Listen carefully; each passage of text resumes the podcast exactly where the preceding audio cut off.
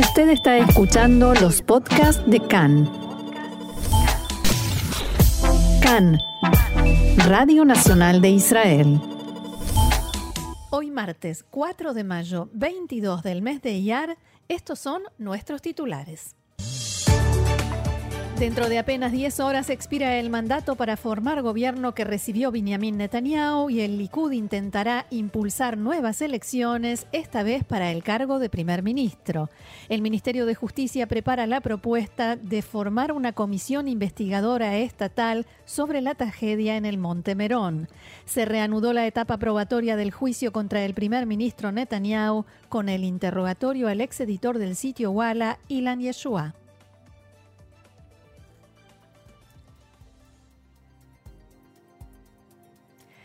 Vamos entonces ahora sí al desarrollo de la información. Gracias Roxana, como decías recién en la apertura, a medianoche expira el mandato que recibió Benjamin Netanyahu para formar gobierno. A esta hora el servicio de noticias de Cannes informa que Netanyahu está muy cerca de la definición de dar el apoyo a Bennett para que reciba el mandato una de las personas más allegadas al primer ministro, el presidente de la Knesset, Yarib Levin, dijo en diálogo a puertas cerradas con políticos ultraortodoxos, abro comillas, al parecer vamos a recomendar a Bennett. Hace instantes se dio a conocer que el Likud intentará impulsar hoy un proceso de aprobación rápida de la ley que permita la elección directa y solo para el cargo de primer ministro. También planean someter a votación otros proyectos de ley, como la denominada Piscat Ait Gabrut, que limita las potestades de la Corte Suprema de Justicia. Con el ritmo que tiene hoy Gaby la información política, en realidad esto de que iban a apoyar o que van a apoyar a Bennett pasó hace dos instantes y lo de la ley de elección directa del primer ministro hace un instante.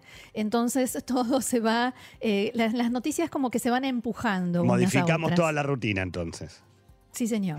Vamos, si te parece, Roxana, a tratar de comprender qué es lo que pasó hasta lo que veníamos informando y qué está sucediendo. Y comenzamos, si te parece, con un raconto de lo acontecido en las últimas horas desde la tarde de ayer. Sí, señor, porque ayer no fue un día especialmente positivo para el primer ministro Netanyahu, que desde el estrado de la Knesset declaró lo siguiente.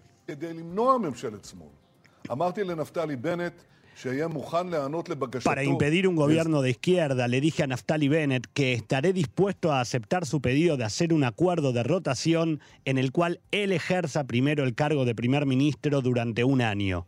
Los miembros de Yemina serán integrados al gobierno y la Knesset en roles importantes y por ello llamo a Naftali Bennett a firmar hoy mismo un acuerdo para la formación de un gobierno de derecha con rotación de un año a su cargo y comprometerse a que no se unirá a ningún otro gobierno.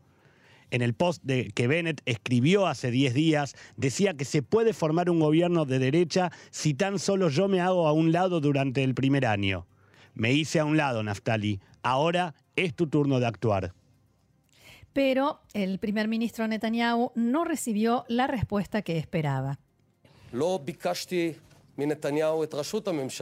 No le pedí a Netanyahu estar al frente del gobierno, sino un gobierno. Y eso, lamentablemente, no tiene por qué, porque Smotrich quemó todos los puentes para que se pueda formar un gobierno de derecha.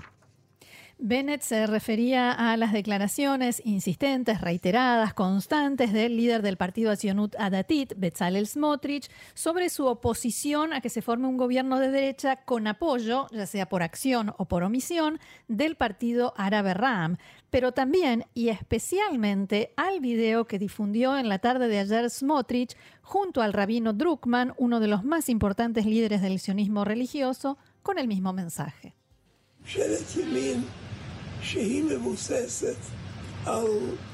Un gobierno de derecha basado en judíos que votan por él y no nosotros.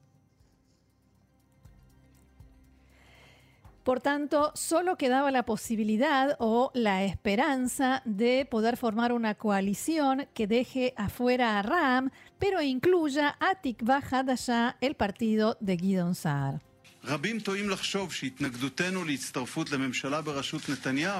Muchos se equivocan al pensar que nuestra oposición a formar parte de un gobierno a cargo de Netanyahu tiene motivaciones personales, cuestiones del pasado, sentimientos, boicots, ego. Eso es completamente falso. Escuché a Netanyahu hace unos minutos hablando de 65 escaños, pero incluso si se hace a un lado por un año al cargo de primer ministro alterno y la continuación después del mandato como primer ministro, eso no es lo que votaron quienes eligieron Tikva Hadashah.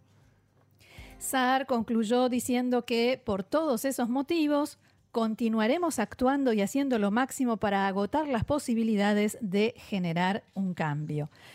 El primer ministro Benjamin Netanyahu, que nunca se da por vencido, tampoco lo hizo esta vez y volvió a difundir un llamado a Bennett, esta vez desde su cuenta de Twitter abro comillas, sabes muy bien que en el momento en que te comprometas con un gobierno de derecha, vendrán otros, e incluso sin Guidon Saar tendremos 61 escaños, pero recibió la siguiente respuesta.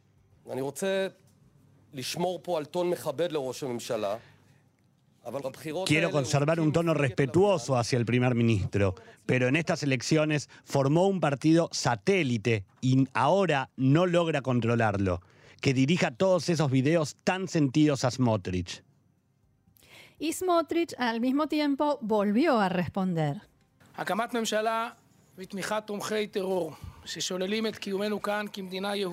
La formación de un gobierno con respaldo de quienes apoyan al el terrorismo, que niegan nuestra existencia aquí como Estado judío, constituirá un golpe letal al judaísmo del país, a la Torá, a la tierra de Israel.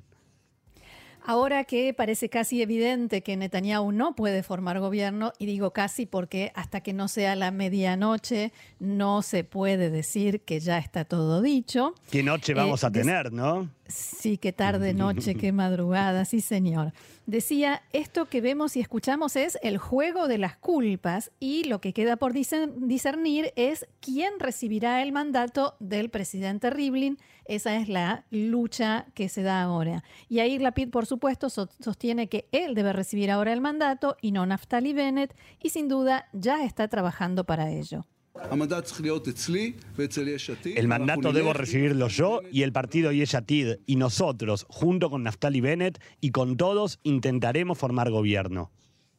Como decíamos, ahora habrá que ver quién recibe el mandato para formar gobierno y de eso dependerá también cómo seguirán adelante las negociaciones. Y también dependerá, Roxana, lo que nos, de, de, lo que nos expliques ahora para que todos podamos entender un poco más. Yo quiero saber... Lo intentaré. Por favor, yo lo que quiero saber en primer lugar es, ¿Bennett le dio de alguna manera un ultimátum a Benjamin Netanyahu? No, no de alguna manera, de aquella manera, porque le dijo en la tarde de ayer, por supuesto, a través de mensajeros, o te encargas de que el Likud y el bloque de derecha me recomienden para que el presidente me dé a mí el mandato para formar gobierno o habrá gobierno con Yair Lapid. La cuestión es que Netanyahu no confía en Naftali Bennett como para poner en sus manos algo tan valioso como el mandato para formar gobierno. Y no sea cosa que Bennett reciba ese mandato y se vaya a formar gobierno con Yair Lapid, eh, que en alguna, algún momento, en alguna negociación política, realmente se unieron, incluso se decían, se autodenominaban hermanos, entonces eh, seguramente esa es una pesadilla del primer ministro Netanyahu. Factores del Likud y de los partidos ortodoxos le decían en las últimas horas a Netanyahu que acepte darle el mandato a Bennett. Es preferible eso a que llegue a las manos de Yair Lapid. Ahora, perdón, Roxana, por esto lo que escuchábamos recién de Netanyahu de eh, el pedido de que firme un compromiso Bennett de que no se va a unir a otro, a otro tipo de gobierno. Claro, entre otras cosas. Y por el otro lado, ¿qué pasó ayer en la reunión entre Bennett y Guidon Saar? Sí, porque le habíamos anunciado, estaba comenzando cuando estábamos al aire. A pesar de todas las declaraciones de ambos en contra de Netanyahu o de qué va a pasar, qué no va a pasar, lo cierto es que Bennett le volvió a pedir a Saar, le preguntó si hay condiciones, si hay algún escenario en el cual él sí estaría dispuesto a entrar a un gobierno en el cual él, Bennett, es primero en la rotación y Netanyahu segundo, como escuchábamos eh, según el ofrecimiento que Netanyahu le hizo ayer. Saar rechazó la idea por completo, según pudo saber Khan. En Yamina volvieron a pedirle hoy, este mediodía, que recomienden a Bennett para el mandato. pero eh, por el momento como se ven las cosas, no parece que esto sea muy probable. Ahora, ¿cómo se entiende entonces esta discusión entre Bennett y Netanyahu si los dos dicen que quieren un gobierno de derecha y están de acuerdo en casi todo? es que lo que Netanyahu le está ofreciendo a Bennett no es algo real, porque no tiene un gobierno. No es que si Bennett viene, se une a él, entonces ya tiene gobierno porque falta o Smotrich o Ram. Seguimos con la frazada corta. Y por eso Bennett, que comprendió que Netanyahu le está ofreciendo algo que en realidad no tiene, no tuvo ninguna dificultad ni duda siquiera para rechazar la oferta y hacerlo de inmediato eh, y sin muchas vueltas, como lo dijo ayer en forma directa, tratando de conservar el respeto, el tono respetuoso. A Bennett, eso sí, se le termina el tiempo, yo creo que le quedan minutos, sino horas, para definir con quién está finalmente, porque hasta ahora estuvo con un pie en cada vereda, se puede decir. Ahora la gran batalla de Netanyahu obviamente ya no es formar gobierno, sino impedir que la PID quiera eh, que reciba el mandato, algo que tampoco Bennett quiere, pero eh, habrá que ver si realmente logran superar eh, estos, estos pequeños, grandes desencuentros de, entre Bennett y Netanyahu. Ahora, ¿qué otros recursos le quedan a Benjamin perdón, Perdón, Gaby, antes, de, que hagas esa pregunta me quedó pendiente algo, porque puede ser que eh, finalmente Netanyahu sí acepte la, o, digamos, se rinda a la presión que le están haciendo para recomendar a Bennett. Pero después de eso hay que ver qué hace el presidente Rivlin, porque el presidente Rivlin no está obligado a aceptar en ese caso, los eh, escaños que le pasen de Netanyahu a Bennett. Primero habrá que ver si es legal, ¿sí? Porque no creo que, eh, que eh, las organizaciones, las ONGs defensoras de la democracia, como se autodenominan, pierdan un instante en presentar algún recurso a la Corte Suprema de Justicia para frenar esto. Entonces, hay que ver qué va a hacer el presidente Rivlin. Por otra parte, al ofrecerle esta rotación, Netanyahu de alguna manera está ayudando al bloque de Yair Lapid. ¿Por qué? Porque al ofrecerle a Bennett ser primer ministro en primer lugar, está diciendo que es legítimo que un candidato con siete escaños sea primero, eh, primer ministro en primer lugar, algo que hasta ahora Netanyahu decía que no es. Y esto se suma a la otra ayuda que le dio, que es dar legitimidad al partido RAM como potencial socio o aliado para formar gobierno por acción o por omisión. Ahora, sabemos que Netanyahu generalmente no se da por vencido nunca. ¿Le queda algún otro tipo de recurso hasta a partir de ahora y hasta la medianoche? En realidad todo parece indicar por la información que estamos escuchando y que acabamos de dar, con la que abrimos este programa y este bloque, que el último recurso de lo que más se habla en estas últimas horas es de los conejos de la galera. A ver, ¿qué va a sacar Netanyahu de la galera? Y en realidad parece que no encontró nada nuevo, que no se le había olvidado ningún conejo y lo que está haciendo es eh, lo que ayer se venía rumoreando e informando como algo probable, que es que en el Likud presenten esta tarde en la Vaadá Mesaderet, la famosa comisión organizadora, la ley de elección directa del primer ministro. Tiene que ser hoy, porque hoy el que preside la Vaadá Mesaderet es Miki Zohar del Likud. ¿Por qué? Porque el Likud tiene el mandato.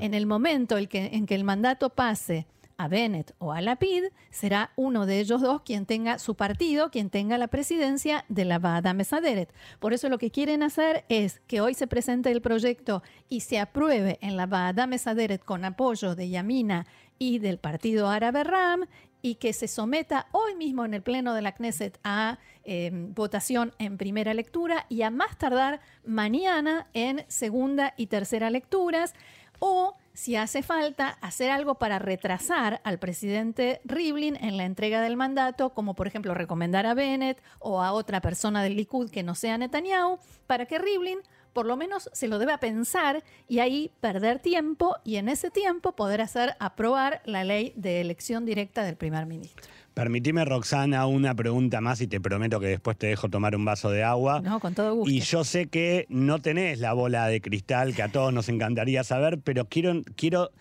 tratar de entender o que vos me digas qué se supone que hará entonces el presidente Rivlin.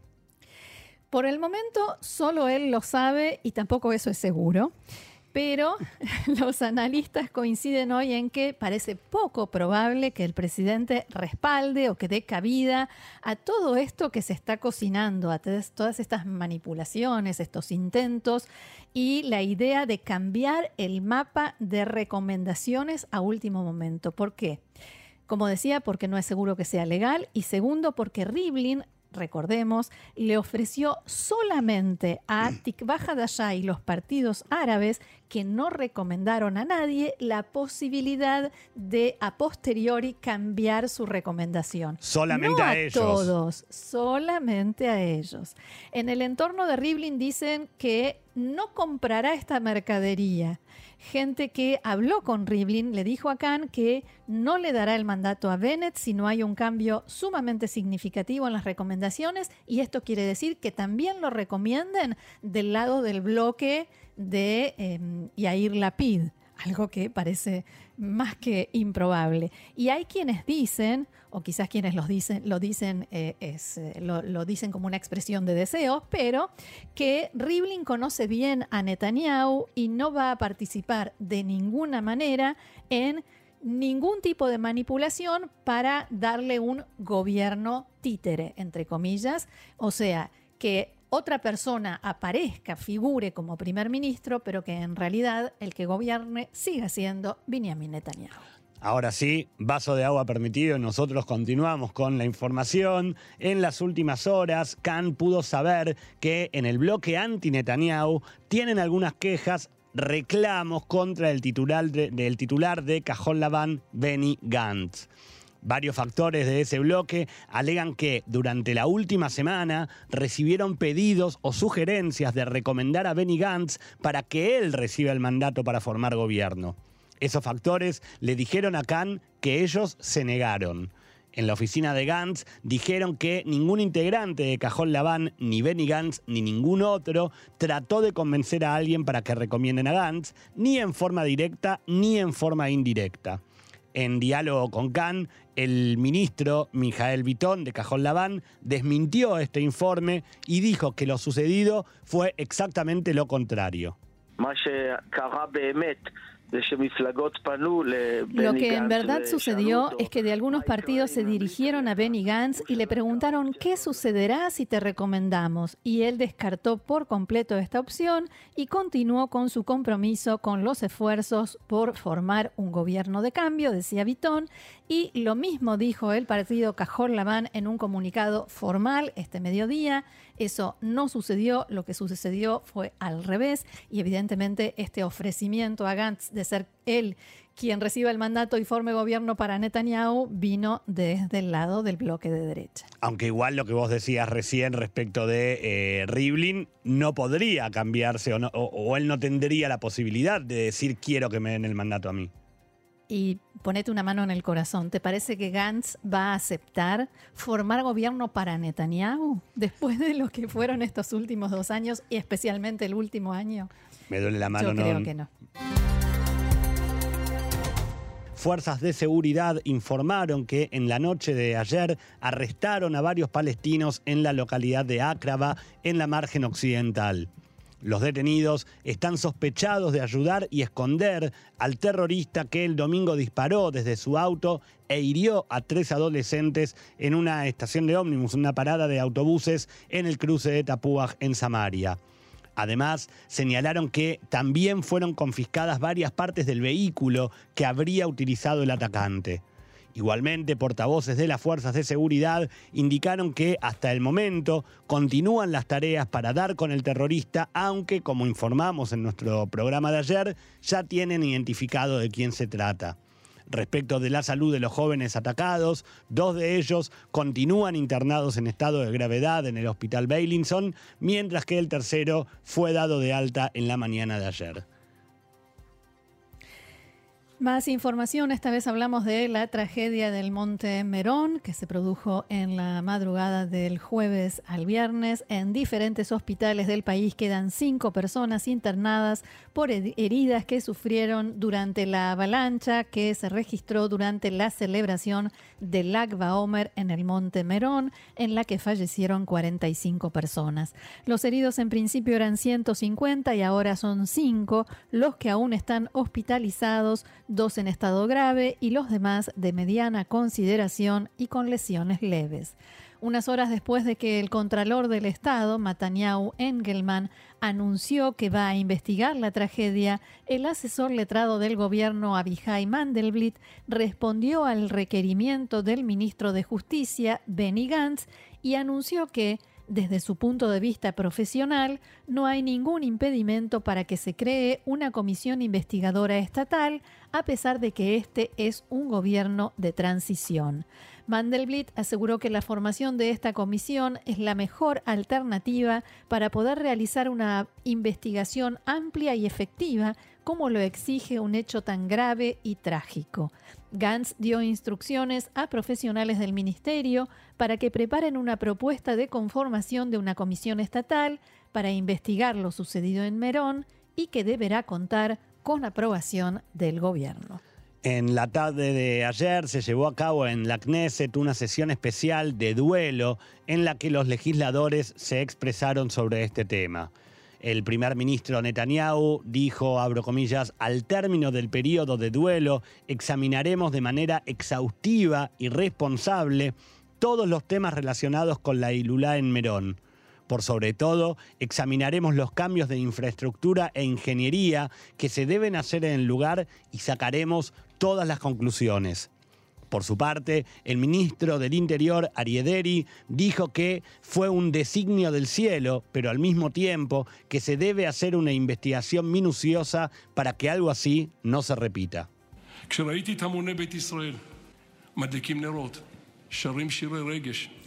Cuando vi a la multitud de judíos encendiendo velas, cantando, me emocioné hasta lo más profundo de mi corazón. Dios quiera que encontremos la unión también en la rutina y no solo ante las tragedias. Deseo garantizar que se realice una investigación amplia y minuciosa para asegurarnos de que, Dios no permita, no vuelvan a suceder tragedias como esta. Hay muchos problemas de base que están allí desde hace años en el sitio, sagrado de la tumba de Rabí Shimon Bar Yochai en Merón. El hecho de que no pudimos hacer todo lo que se debe en el sitio debido a problemas judiciales, esa situación debe terminar. Debemos asumir la responsabilidad completa por el predio, incluyendo un presupuesto adecuado, construcción de infraestructura adecuada, como debe ser en un lugar sagrado como este. Deri no solo insinuó, Roxana, que la culpa la tienen las instancias judiciales, sino que también dijo que lamenta que hay mucha gente que lo culpa a él por haber actuado para que se haga la celebración en Merón nosotros y más aún las familias de las víctimas, porque él no solamente actuó para que se haga, sino para que se haga con total libertad de la cantidad de gente que podía entrar. Y eh, no sé si recordás, pero en, la entrevista de ayer con la experta en Derecho Constitucional, Susi Nabot, precisamente le preguntábamos por esto, por estas acusaciones al sistema judicial y en particular a la Corte Suprema de Justicia, y ella dijo, ni siquiera voy a referirme a eso, es poco serio. Nadie puede decir realmente que la Corte Suprema tiene algo que ver en lo que sucedió en Merón. Ahora, el que también hizo algunas declaraciones fue eh, Amir Ohana, ¿verdad? El ministro de Seguridad Pública. Escuchémoslo.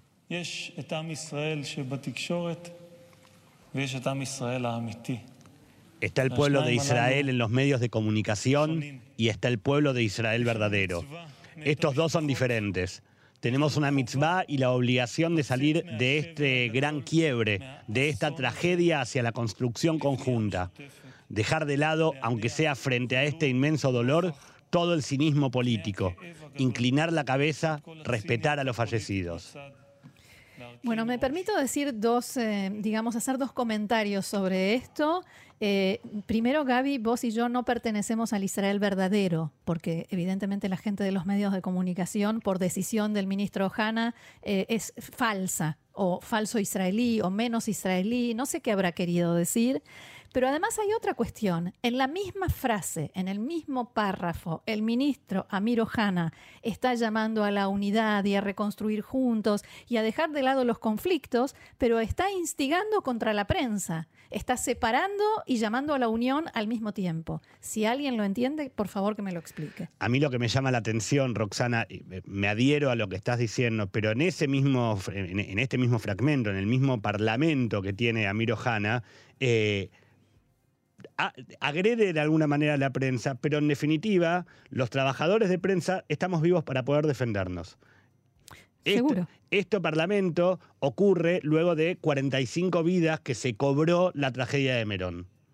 Y el cinismo político que menciona el ministro, supuestamente de dónde viene, a quién se lo atribuye. En fin. En fin, Continuemos con la información. Sí, en la misma sesión en la Knesset, el legislador Avigdor Lieberman dijo que no hay otra alternativa, se debe crear una comisión investigadora estatal porque de lo contrario no recibiremos respuestas verdaderas. Lieberman dijo que el público ultraortodoxo merece y tiene derecho a recibir esas respuestas. Y llamo a Arieder y a Litzman y a Gafni a sacar conclusiones personales, asumir la responsabilidad y renunciar, y a no buscar a quien endilgarle la culpa, al portero o al comandante de distrito. O sea, está refiriéndose a los líderes de los partidos ultraortodoxos. Y por otra parte, el Contralor del Estado, Mataniao Engelman, visitó esta mañana Merón y realizó una recorrida por todo el predio en el marco de la investigación que inició. Engelman rehusó responder a preguntas de los periodistas que estaban en el lugar y dijo que se encuentra apenas en el inicio del proceso de investigación. Gaby, ¿te parece que cambiemos de tema? Porque la información, además de abundante, es variada. Es muy variada. Hoy, como habíamos informado en nuestro programa de ayer, se llevó a cabo una nueva jornada del de, eh, juicio que se lleva contra el primer ministro Netanyahu. Así es, y luego de un receso de dos semanas se reanudaron las audiencias, tal como informábamos, la jornada de ayer se basó en una audiencia de índole técnica en la que los abogados defensores del primer ministro exigieron que se les entregue una serie de testimonios que hasta ahora son considerados como confidenciales. Es decir, Roxana, que dejen de ser confidenciales y que se den a conocer públicamente. Sí, o que por lo menos les lleguen a ellos. Si, si publicarlos después o no es eh, quizás otra cuestión, pero que ellos los tengan en sus manos. Y entre esos testimonios se encuentra información proporcionada por el ex jefe del Mossad, Tamir Pardo, y que forma parte de una delicada investigación de seguridad. Bueno, sobre este tema, Roxana, hay como varias partes, varios frentes sobre este tipo de pedido. Por un lado, la defensa. Para la defensa, este material que piden es relevante para su gestión, para poder continuar en la investigación y defendiendo a, valga la redundancia, a sus defendidos. Por el otro lado están los jueces, que luego de la solicitud efectuada en el día de ayer, en esta audiencia de índole técnica, rechazaron de cuajo la solicitud y dictaminaron que lo digo textual como, como nos figura a nosotros, no consideramos, dicen los jueces, que sea material de investigación. Nuevamente la defensa pide también que eh, el material de audiencias internas y la correspondencia de la oficina del fiscal del Estado también se les sea entregada, ya que para ellos es información que constituía el reclutamiento de un testigo estatal y cuya publicación hasta el momento se encontraba prohibida porque la defensa está cuestionando cómo fueron eh, reclutados los testigos de cargo. Dicen que de forma improcedente, incluso a veces de forma ilegal, con presiones y demás, y por eso quieren todos esos protocolos y esa, esa documentación. Bueno, la fiscalía a esto responde que toda la información, todas las grabaciones de los teléfonos de los testigos fue incautada por la policía fuera de cualquier tipo de negociación con un testigo, con cualquiera de los testigos de cargo como por ejemplo el famoso Harry Haro, que es un testigo de cargo y que eh, quizás digo famoso porque es el, eh, digamos, su eh, reclutamiento como testigo de cargo es el, más polémico, el que más discusiones generó. Pero vayamos a lo que sucedió en la mañana de hoy. Alrededor de las 9 de la mañana, nuevamente, el Tribunal de Distrito de Jerusalén fue sede de esta nueva jornada en la que como se, esperaba, comenzó el contrainterrogatorio al ex director ejecutivo del sitio Walla, Ilan Yeshua. ¿Se acuerdan, Roxana, que Yeshua, y lo hemos contado cada día luego de sus declaraciones aquí en CAN en Español, prestó declaración testimonial durante siete jornadas, durante las cuales se reveló mucha información vinculada no solamente a su trabajo diario y su, y su relación con el matrimonio de Shaul e Iris Alovich y la relación de estos con Netanyahu, sino también con determinadas situaciones que marcarían un control de Netanyahu en el contenido periodístico del sitio y de cómo él, eh, Ilan Yeshua y su equipo habrían tenido que responder contemplativamente, por decirlo de alguna manera, tanto a indicaciones del primer ministro como de su familia. Cuando decís contemplativamente, ¿significa sí, señor? Sí, señor, como no, señor, pase por aquí, señor. A partir de hoy, Yeshua responde a las preguntas de los abogados defensores de los acusados, el matrimonio Alovich y el primer ministro Netanyahu. Entre algunos de los momentos relevantes de esta jornada, Yeshua volvió a sostener que fue obligado en más de una oportunidad a borrar mensajes de su teléfono, así como correos electrónicos de todos sus dispositivos. También fue consultado sobre el manejo y control del contenido periodístico y sobre una frase de su autoría, según la cual, abro comillas, Netanyahu está destruyendo et amifal accioni traducido textualmente, la empresa sionista. Y sobre esto vamos a hablar exactamente. De la obligación de borrar mensajes, Yeshua ratificó lo declarado a la fiscalía. Y esto lo hizo luego de que eh, uno de los abogados de la defensa le planteara que en realidad existían eh, ciertas conversaciones. Incluso cuando la defensa le, le mencionó esto, Yeshua negó que esto pudiera ser cierto y que no se le permitía grabar el contenido de ningún tipo de reunión que tuviera, sobre todo con el matrimonio Alovich sobre el control periodístico, Yeshua sostuvo que, aún en su cargo de, director ejecutivo, generalmente él no tenía poder de decisión, ya que las órdenes supuestamente bajaban directamente de Shaul Alovich, venían directamente de la palabra, de la decisión de Shaul Alovich, que recordemos, socio mayoritario del sitio Walla. Y también declaró que, sobre este tema, que incluso en temas comerciales, muchas veces ocurre que los anunciantes mandan, esto dicho entre comillas, en alusión a que es común que ocurra que no se puede publicar algo malo sobre un anunciante porque en definitiva los medios de comunicación viven de la publicidad. Y suele ser común, según Yeshua, que si un periodista escribe algo contra algún anunciante, el artículo deba ser modificado. Y esto lo, entendemos de esta manera, va relacionado directamente a que, por ejemplo, en Walla no podían publicar nada contra Besek. Esto es algo que viene declarando Yeshua desde la primera jornada eh, en su testimonio con la fiscalía. Pero por sobre todas las cosas, en su declaración, Yeshua sostuvo que el 95% del contenido periodístico de Walla durante su gestión siempre tuvo y lo digo entre comillas, decisión e intervención política. Esto es algo que... sobre esto... Sí, perdón, sí, perdón. No, no, termina la frase que te pregunto. Que esto es algo que vuelve a ratificar de alguna manera todo lo que él ya había declarado en, en, las siete jornadas anteriores con la Fiscalía. Mi pregunta iba a esta frase del Mifal, a Mifal Tzioni. Eh, ¿Qué dijo Yeshua sobre esto? Sobre esta frase, Yeshua no solamente reconoció haberla dicho, sino que cuando los abogados de la defensa le preguntaron si hoy, al día de hoy, seguía opinando lo mismo, contestó que sí, que efectivamente consideraba que Netanyahu está destruyendo Etamifal Accioní. Ahora, para entender la frase, y vos me vas a ayudar mejor, eh, Roxana, Mifal Accioní, dicho eh, textualmente traducido, habla de la empresa sionista, pero no se refiere a eso, ¿verdad? No, no es una empresa, sino el sueño sionista, la realización del Estado de Israel. Es, en definitiva, el Estado de Israel, el, producto de lo que fue el sueño sionista hasta que se creó el Estado de Israel. O sea, que, lo, que... lo que Yeshua dijo es que Netanyahu, en sus palabras, está destruyendo al Estado de Israel. Exactamente.